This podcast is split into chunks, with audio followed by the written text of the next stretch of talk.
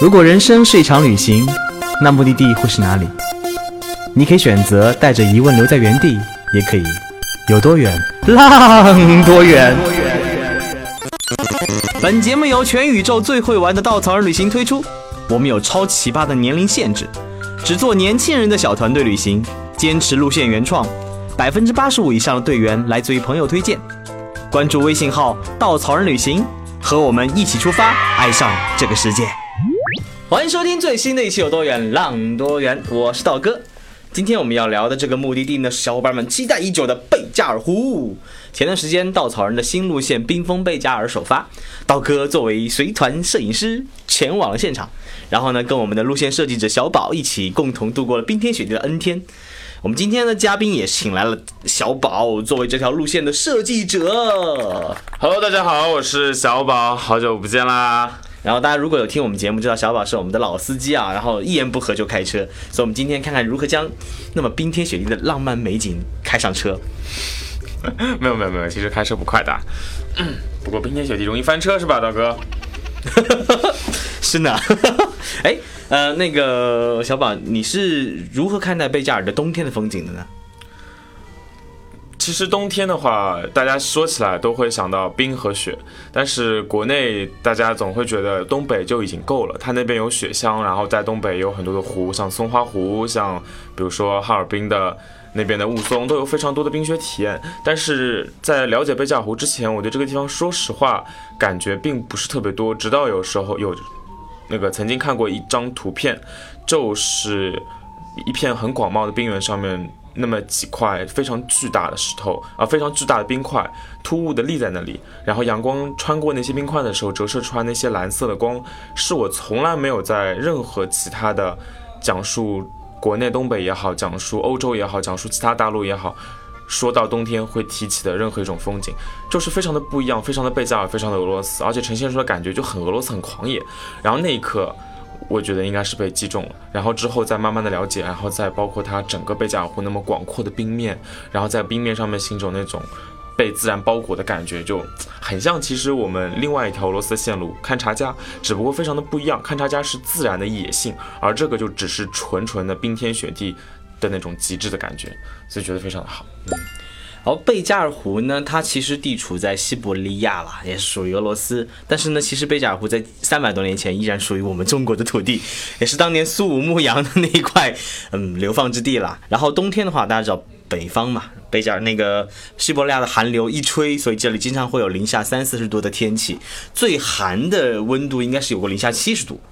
嗯，还好这次运气好。大哥作为一个非常非常怕冷的人，这次去的时候运气特别好，每天只有零零下十几二十度，所以还遇到一个非常寒温暖的冬天。但是在我提前去的时候，因为是首发团，所以我提前去。呃，当地去了解一些情况，然后我刚下飞机，突然发现一阵寒风吹来，然后整个鼻孔里面的鼻毛就根根立起，就是从来没有发现过他们的存在感是那么的强。然后再发现手机拿起来一看，哇，零下四十，整个人都不好了。零下四十体感就差不多是刚下飞机的时候最明显的是，就平常的时候舱门打开我们就下下去了，开始就已经下课，但是这一次飞机落地舱门打开。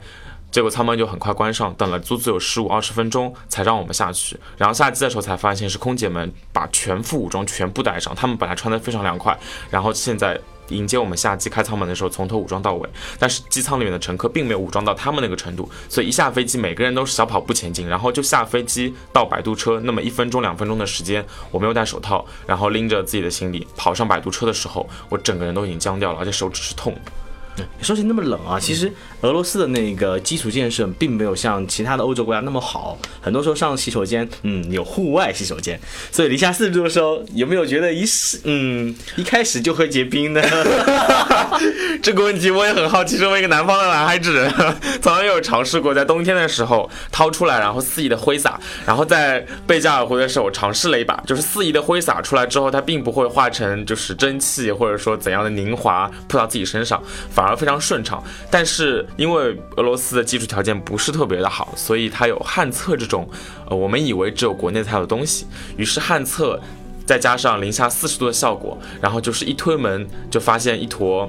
怎么说呢？融化的德芙巧克力，或者说是一杯新鲜的麦当劳的巧克力圣代，等等等等等等。但是草莓味的圣代我没有见过，但是就是一坨圣代在你下面的时候，你其实蹲不下去，但是它有那种丝滑的体感，就是总之非常的不一样。如果小伙伴们想体验冬天的旱厕，也可以去下贝加尔湖。小宝居然把 呃旱厕形容的如此美妙，道哥说人话就是一一条粪柱，结成冰的粪柱。我有一天进到旱厕，第一时间我逃了出来，我说哇，那个粪柱好庞大，真的是从底到底可能将一米高。而且完全蹲不下去，对啊，他就已经垒到了，戳到自己。为什么要聊这个？长冰镇。哎，不过在极寒天气还有做很多好玩的事情，比如说那个吹泡泡。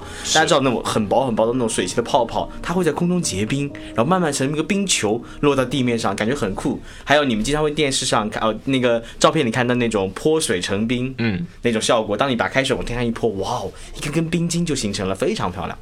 这是冬天贝加尔湖给你的独特体验啦。然后其实贝加尔湖也是全世界。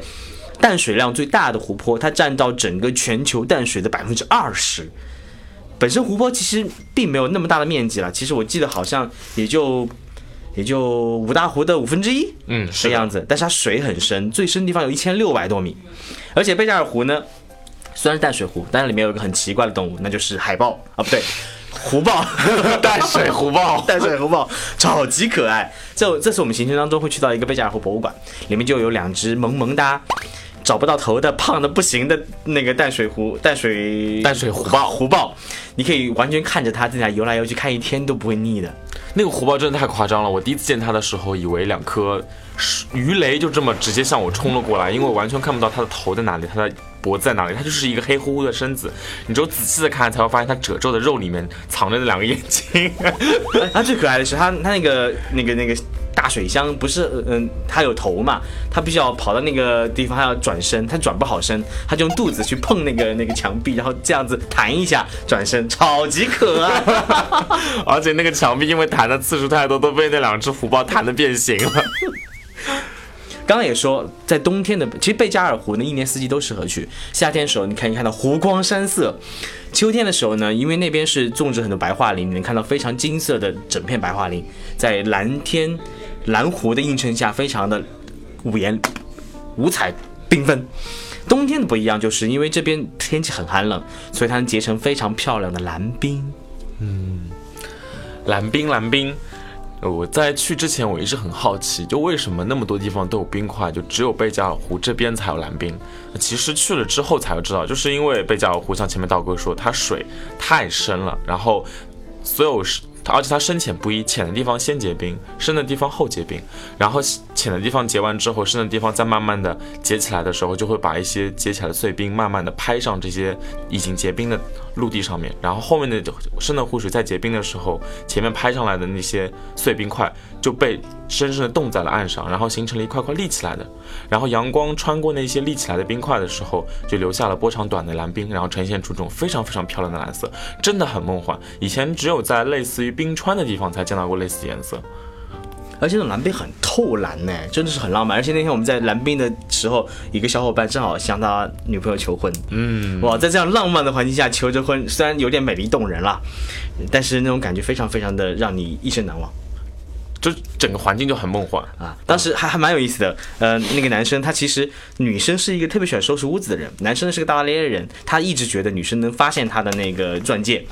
他藏了两个多月，藏在不同地方，而且最搞笑是，他说他有一天担心女生找到那个抽屉里，他就把那个戒指藏藏在了书架上，觉得女生从来不看书嘛。突然间女生说：“哎呀，老公，我想看看这两天有什么书想看的。”就开始翻书架，他紧张到不行啊！趁着女生上洗手间，赶快藏藏在自己大衣里，就这样子藏了两个多月，来到了这里，而且想我们帮他们一起谋划一个比较浪漫的求婚的过程。然后到了蓝冰这里的时候，我们就想着。帮大家拍个合照，拍合照的时候呢，当时我作为摄影师提醒大家，嗯，该干嘛干嘛喽，这样子。好，小宝就开始组织大家围成一个圈，开始唱那个月亮代表我，月亮代表我的心。这个时候，男生就偷偷的从大衣里掏出戒指，一跪，女生就开始哗啦啦开始哭了。哇，那个瞬间，好好值得记忆呢。这个男生其实特别的可爱，在真正执行求婚的两三天前，然后跑过来跟我说，小宝。我想，我想送个环儿。我说啊，环儿哦，我懂了。然后我就问他，那你有什么准备吗？他说我完全没有，我觉得就在蓝冰上就可以。然后那我想你跟我说了，那总归是我要帮你做点什么。那我跟他提了一些方案，这样可不可以？那样可不可以？男生说。你们看吧，我就那时候觉得，我们瞬间成了一个婚庆公司了。到底是谁在求婚？而且今今天我们虽然聊聊贝加尔湖这个路线啊，但是我们今天完全不卖路线，原因在于我们的路线早就没有名额了。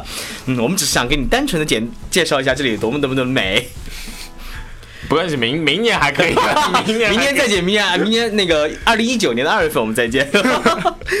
其实也说到那个蓝色的冰，很多人去到贝加尔湖呢，他可能玩方法比较简单，就在湖面上走一走啊，拍拍照片啊，看看那边美丽一望无际的面是怎么样子的。但是跟着我们出去玩，怎么可能只有拍拍照这种简单呢？所以我们很会搞事的，在冰上做了一个很有意思的冰上运动会。对，这是我们首发团是第一届道斯基冰上运动会。嗯嗯，你不除了在贝加尔湖能看到我们的冰冰上运动会，你还可以在我们的所有的东北方路线参加我们，比如说东北的纳嘎达运动。会啊，内蒙古的那个呼伦贝尔冰上运动会啊，还有就是我们的贝加尔湖的道斯基冰上运动会。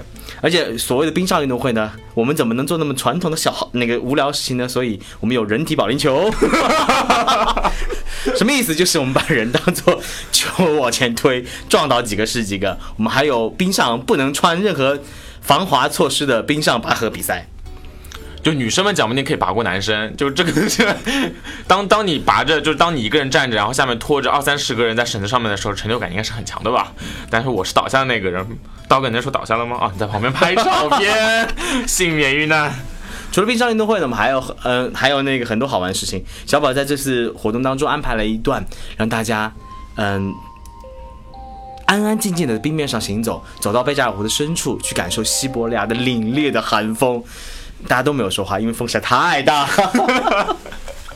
我在做线路的时候就看到过那个一篇文章，就讲的是贝加尔湖每年三月份、两月份的时候会举办一场非常特别的马拉松赛事，叫做冰上马拉松。然后它基本上就全程都是在冰上奔跑，就跑一个来回，就跑马拉松那么长的距离。那时候觉得非常的不可思议，因为在冰上跑，然后首先你的条件非常极限，然后那边有非常大的寒风，然后很多文章的作者就会写到说。跑到后面，当前面后面的队伍都不见了，只有你一个人在冰上跑的时候，那种感觉就是整个人被自然包裹，你的头顶上就是一片阴云，脚下就是茫茫的冰面，然后你前后都只有寒风包围着你，那种感觉是非常不一样，非常的融入自然。这种环境其实，在现在的很多地方都已经很难找到了，因为毕竟大家都想出去玩，所以很难找到一个那么那么那么极致融入自然的地方。但是。作为我们带大家出去玩，肯定不能像冰上马拉松这么极致，只能说的是我们换一种另外的方式，带大家向着冰面深处走。是因为所有的游客他们可能都留恋于岸边那些好看的冰，但其实当我们往冰面深处走的时候，那种感觉就像文中写到的，就被自然包裹就出来了。然后我们一起手牵手在。冰上面一直往深处走，包括大家自由安静的坐在那边享受自己一个人独处的时光，哎，我觉得还是很赞。但是待的时间真的不能长，那个风像刀刮一样在脸上啊。但除了冰上活动以外，既然是冰雪天地，还有很多适合雪上的活动，所以我们在行程中安排了一次滑雪，嗯，然后呢安排了一次狗拉雪橇。还有一次雪地摩托，哇哦，听起来好好有意思。就基本上所有当地能玩的项目，到到这次都大手笔的帮大家全部包进去了。就是那种到当地之后发现，哎，这边还有个项目你要自费一下，那个边还有个项目你要被别人推荐一下，你才知道，这种都不存在，我们都全给全给大家包好了。但是唯一的问题呢，还是冷。狗拉雪橇的时候，那种体感就是我自己坐在上面的时候，觉得自己非常的帅气，甚至试图就是仿佛自己在开赛车那样，把双手伸出来，然后再给自己拍一张非常帅气的自拍，但根本做不到，手拿不出来。这也是为什么带大家体验，就只体验了。几分钟，十几分钟，因为再往那边，在时间再长，你大家肯定受不了。像我们身后的狗拉雪橇的御夫和开着雪地摩托的那个司机师傅，他们都是全副武装，然后在膝盖和脸还有头部这边都戴了头盔啊，包括那些很厚很厚好几层的那种垫的棉絮啊，不然的话，我真的很难想象当地人他们用这种方式去做交通工具。他们曾经这种交通工具一整天的行程全在车上，然后这样用寒风直面，哇，舒爽。啊，说到了当地的风景，其实还要说一下当地的人，因为大家想到俄罗斯，一般想到战斗民族，这个民族会不会很有奇葩的故事呢？其实真的是这样子的。战斗民族最奇葩的，我觉得应该就是对外人的冷漠了。首先迎接我们的就是伊尔库茨克机场下来之后的。呃入呃移民局官员。见过移民局入关慢的，没有见过这么慢的。一共我们一架飞机就那么一百号人，他最慢的小伙伴最后要等了三个小时，而且是四个窗口同时进行。而且最夸张的是，我向前奔跑，我跟着俄罗斯大猫奔跑，我觉得他在奔，我觉得一定有诈，我就跟着他奔跑，果然跑到了第二名，我觉得很开心。但是我第二名也等了很久，是因为俄罗斯人若无其事就插到了我的面前来，然后他还五大三粗在那边讲俄语，我根本就不敢触碰他。然后他每有时候眼神稍微瞟一下，我就啊。那你在前面跑没有关系，就这种感觉。然后到了市区之后，坐公交车也遇到了一件非常让我震惊的事情。呃，俄罗斯人也有老人会比较优先，大家会尊重老人的这个习俗，也会给老人去让座。但是在车上面呢，给老人让座这件事情和中国不太一样，就是曾经。见到过一件事情，是一个老太太，她从后门上车了，然后走到一个小姑娘的座椅背后，那个小姑娘也没有见到这个老太太，结果这老太太非常生气，直接把小姑娘一把拎了起来，然后自己缓缓地坐在了那个位置上面，非常的优雅。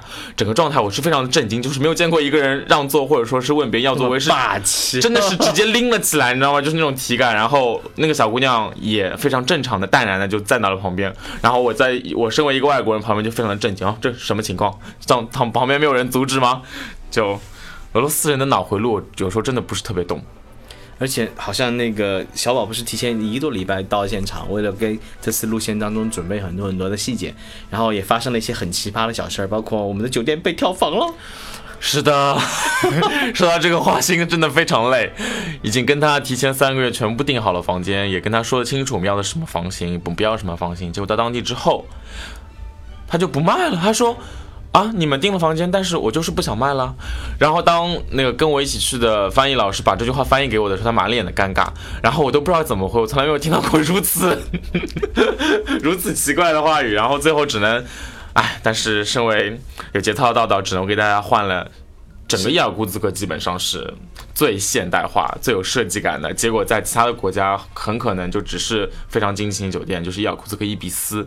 但是因为它整个环境都是苏联时期造的建筑居多，那边的酒店整体风格非常的老旧。我曾经走过一走走进一家非常就是当地有名赫赫有名的大型酒店，一推门进去。就是他们特别喜欢那种暗的暗的花朵，然后花朵用的颜色呢又是偏暗黑，就是一朵大大的暗黑色的红花印在了你的床单上面，就整体感觉是非常的怎么说呢？苏联和俄罗斯。然后现在我们用的那个伊比斯推门进去之后，那种清新亮丽和现在的感觉，让我觉得如面就迎风出来一种这种如面如沐春风的感觉，非常的不俄罗斯。但是除了这点之外，遇到过的其他的更加可怕的就是那边的工作人员。那边的工作人员上班和下班非常的准时，但是工作效率却非常的非常的慢。曾经也亲身见到过一个景区工作人员在那边跟我们聊一些关于景区的事情，试图要给我们卖票。最后一分钟了，五十九分，他说最后一分钟了，你们要买吗？然后我还没有理解完这句话的意思，他就说哦，时间到了，我要下班了。他就把关门一关就就走了。真的交谈还没有结束，我也没有说我要不要买票，但他啊，时间到了，我要走了。就俄罗斯人民，嗯。战斗民族，战斗民族。然后呃，不过那个我们行程当中有去到一个传统的俄罗斯家庭家访，然后这一家人呢生了十个孩子。听说俄罗斯是那个生第二个孩子开始有奖励，他们缺人嘛，就是我们在伊尔库茨克，传说中西伯利亚的几个大城市，三线城市吧，但是其实也只有七十万的人口。而且这么广大的土地，他们需要的人口量去支撑它是非常大，所以他们就拼命拼命拼命拼命生。我们去的这家呢，就已经被称为了英雄母亲，生了十个孩子。然后他说，好像是生了第六个、第七个开始，政府就会给你送房子啊，什么什么之类的。那突然觉得人家生活过得还挺好的，一想，嗯，要是，对吧？我们中国也有这样的政策的话，讲不定咱们上一辈很多那个爷爷奶奶们都有很多房子。我好不容易，我们好不容易开放二胎。哈 哈结果人家送房子，对，但是俄罗斯人民还是不是很愿意去生吧。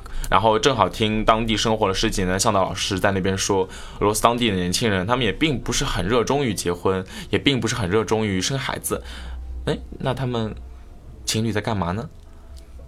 他们可以不生孩子目的啊 啊啊！是是是，对对对，他们橡胶制品可能卖的比较好。然后我们话说回来，然后在这家人家里面，他们那些孩子们倒是呈现出跟我们刚才说到的俄罗斯人在外面的印象非常的不一样。像男主人他号称是曾经在军队服过役，然后也曾在俄罗斯情报机构克格勃工作过。但是其实我们到那边的时候，刀哥，你觉得有看出来吗？男主人还是挺亲切的。啊，对，而且关键是颜值都很高，生的孩子非常的好看。就是我们带大家进去坐在那边，一个小哥哥拿着吉他出来弹琴的时候，大家食物都不要吃了，光看着哥哥的颜值都饱了。而且那个他的哥，他还有哥哥刚服役回来，他的女朋友帮我们端茶送水的时候，哇哦，那个身材。俄俄罗斯人真的很奇怪，就是每次坐俄罗斯航空的时候，那些空姐一个一个身材极棒，颜值极高，但是总觉得他们生了孩子以后就体型骤变。啊，就生孩子之前，总觉得好像生了孩子吃的东西基因会有问题一样，会让你变得开始发福。我觉得人家策略挺好的，就是在是就是找到目标之前，我把所有的能量都藏着，一旦找到了之后迅速释放。就，不过道哥是第一次去俄罗斯了，然后这次到伊尔库茨克的感觉，尤其是机场很近，离市区又差不多七公里的距离，半个小时能开到。沿路上那些所有的房间房子特别像中国大东北，嗯，就是一个个火柴盒的房子。后来想想，的确是的。咱们在嗯刚建国那段时间，也是一直向苏苏联所学习，学习他们的建筑，学习他们的重工业等等等等。所以你会在那边找到一种很莫名的亲切感。是的，特别是他们的居民楼都是像我们现在的老公房，建的是那个样子。外表因为建的时间也非常久了，看上去有点旧，但是就像我们去的家访一样，一推门进去。那种温馨的感觉，我觉得还是俄罗斯人传说中以前的那些美感带给他们的。因为我这次队伍结束之后多待了两天，然后订的酒店专门选了一家民居，想去感受一下，就是除了乡村我们去到那样的民居之外，他们城市里面的生活是什么状态。结果也是走进一个老公房，一推门进去，真的是中国的很多家庭所不具备的温馨吧。很多国内的一些设计杂志设设计上的范例给人的感觉还是，嗯。怎么说呢？偏老年人的话，喜欢瓷砖，喜欢木地板，然后但是总归创造出温馨的感觉是不够的。但是俄罗斯家，不管不管它的外表再破，它里面都是干干净净、清清爽爽，而且最重要的是家的感觉很重要，就让感觉他们好像把所有的温暖都藏在了家里面。而且他们特别喜欢一些东西，因为俄罗斯重工业非常的发达，所以他们轻工业一直都很喜欢我们的义乌和淘宝。他们那个。而且淘宝在那边是没有俄文版的，他们有中文版，所以他们在 Facebook 上有几十万个如教你如何淘宝的那些群，就是教你怎么翻译中文，他们可以去根据中文词、中文的图片和图片来识别怎么买中国货。他们最喜欢的中国什么东西是小陶瓷啊。那个餐具啊，各种娃娃呀，就是你会走他房间里，尤其是那个我们家房那家人家里十个孩子，娃娃可能上百个，然后各种挂满了各种小的那种小装饰品，非常非常可爱，非常非常温馨。哦，旅行当中呢，还有一个非常重要的环节，那就是吃。每到一个地方吃遍当地美食，那是很大的乐趣了。俄罗斯呢，我去之前就是认为只有列巴、面包，还有汤。我好像对，嗯，对其他国家太不了解了。事实上呢，好像也就这东西了。哎，不要这么说嘛，人家还有烤肉，各种烤肉。然后好像就快没有，哦，没有没有没有，还有一种包子。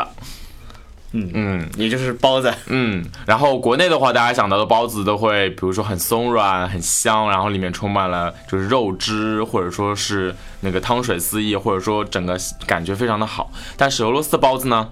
它上来之后，卖相还是不错的。然后上的老师还专门教了我们吃法，挤了一滴酱油在上面，然后再轻轻咬一口吸那个汁。我第一次吃的时候，我就跟着上的老师的指令，我去吸它的汁。但是我用力的嗦了一口，我发现没有吃到什么汁。我没吃到汁，我以为跟小笼包一样，因为它真的长得很像小笼包。但是就大阪放大版小笼包，里面的肉馅可能是中国小笼包十倍以上。嗯，吃一个就饱了。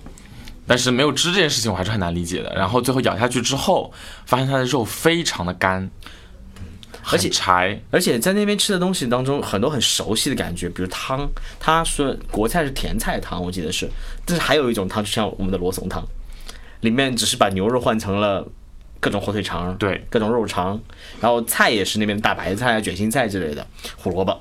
那跟罗宋汤真的一模一样的味道。是的，除了这外就是烤肉，各种烤肉，还有就是手抓饭很多哎，很奇怪。手抓饭跟新疆的味道真的很像，很像很像。然后烤鸡翅、烤羊肉、烤鸡肉、烤猪肉，嗯，都是烤肉。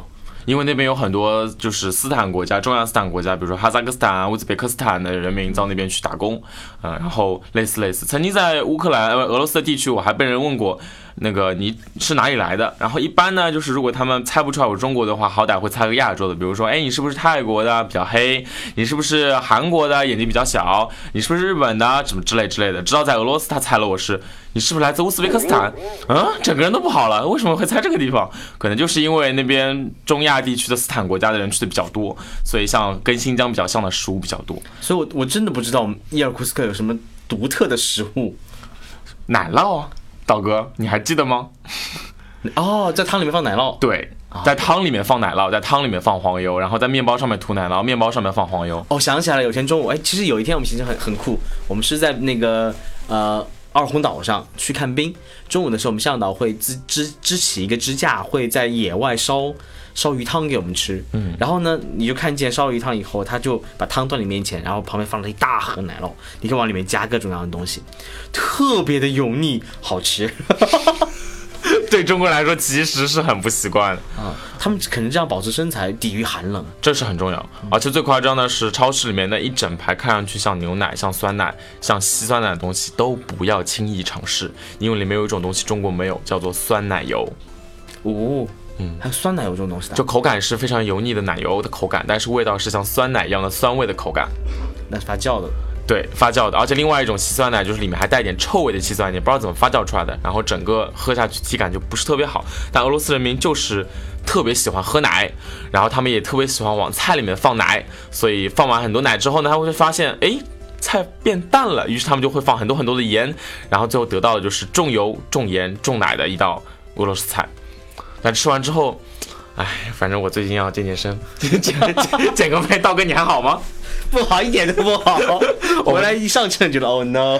我们在当地吃饭的时候点过一盘肉，叫做 Meat XL。我们当时四个人去吃的，结果三个人呢只吃了其中的三分之一左右。道哥二话不说干掉了剩下的三分之二。对于那个肉食动物，看见肉剩下肯定很难过的，所以我不能放弃每一块剩下的肉。最后一天我们是十七个小伙伴一起吃的，Oh no！我们一共就点了大概四份，我觉得所有剩下的人除了道哥之外，一共只吃掉两份，剩下的两份。好像都是道哥吃的，嗯嗯。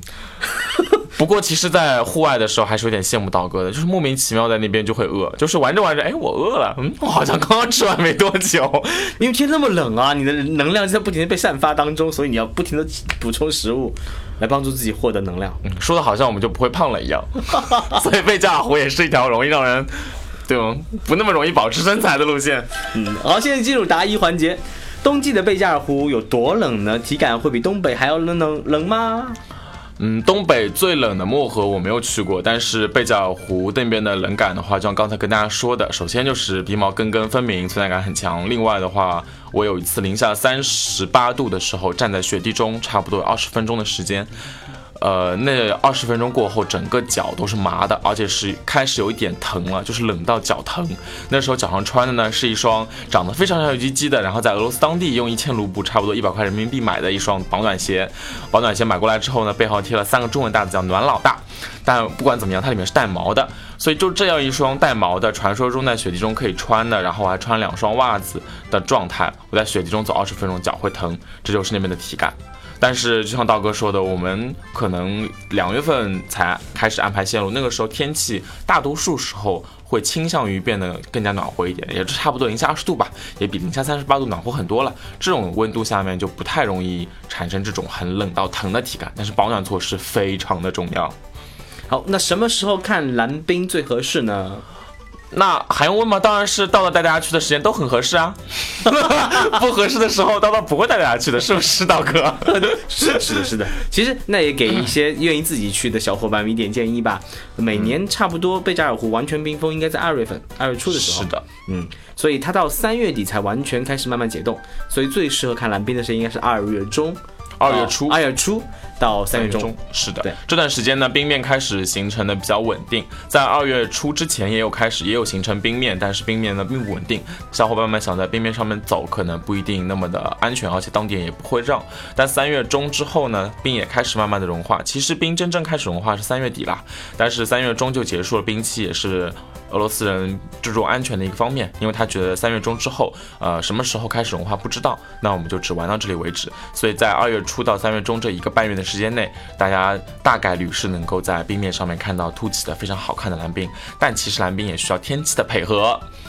所以大家每次去贝加尔湖的时候，怀着一颗向往晴天的心，每天给自己放放周杰伦的《晴天》，咱们应该唱两首啊，就能迎来美丽的呀，或者说好看的男兵啦。好，感谢小宝的回答。道哥每次都会从稻草人旅行的微信、微博、知乎抽取往期小伙伴们提出的相关问题，让嘉宾作答。贝加尔湖呢是一条冬季限定路线，二零一八年的名额早就木有了。想去的小伙伴们，明年趁早，二零一九年我们见。感谢小宝做客，我们下期再见。下期再见。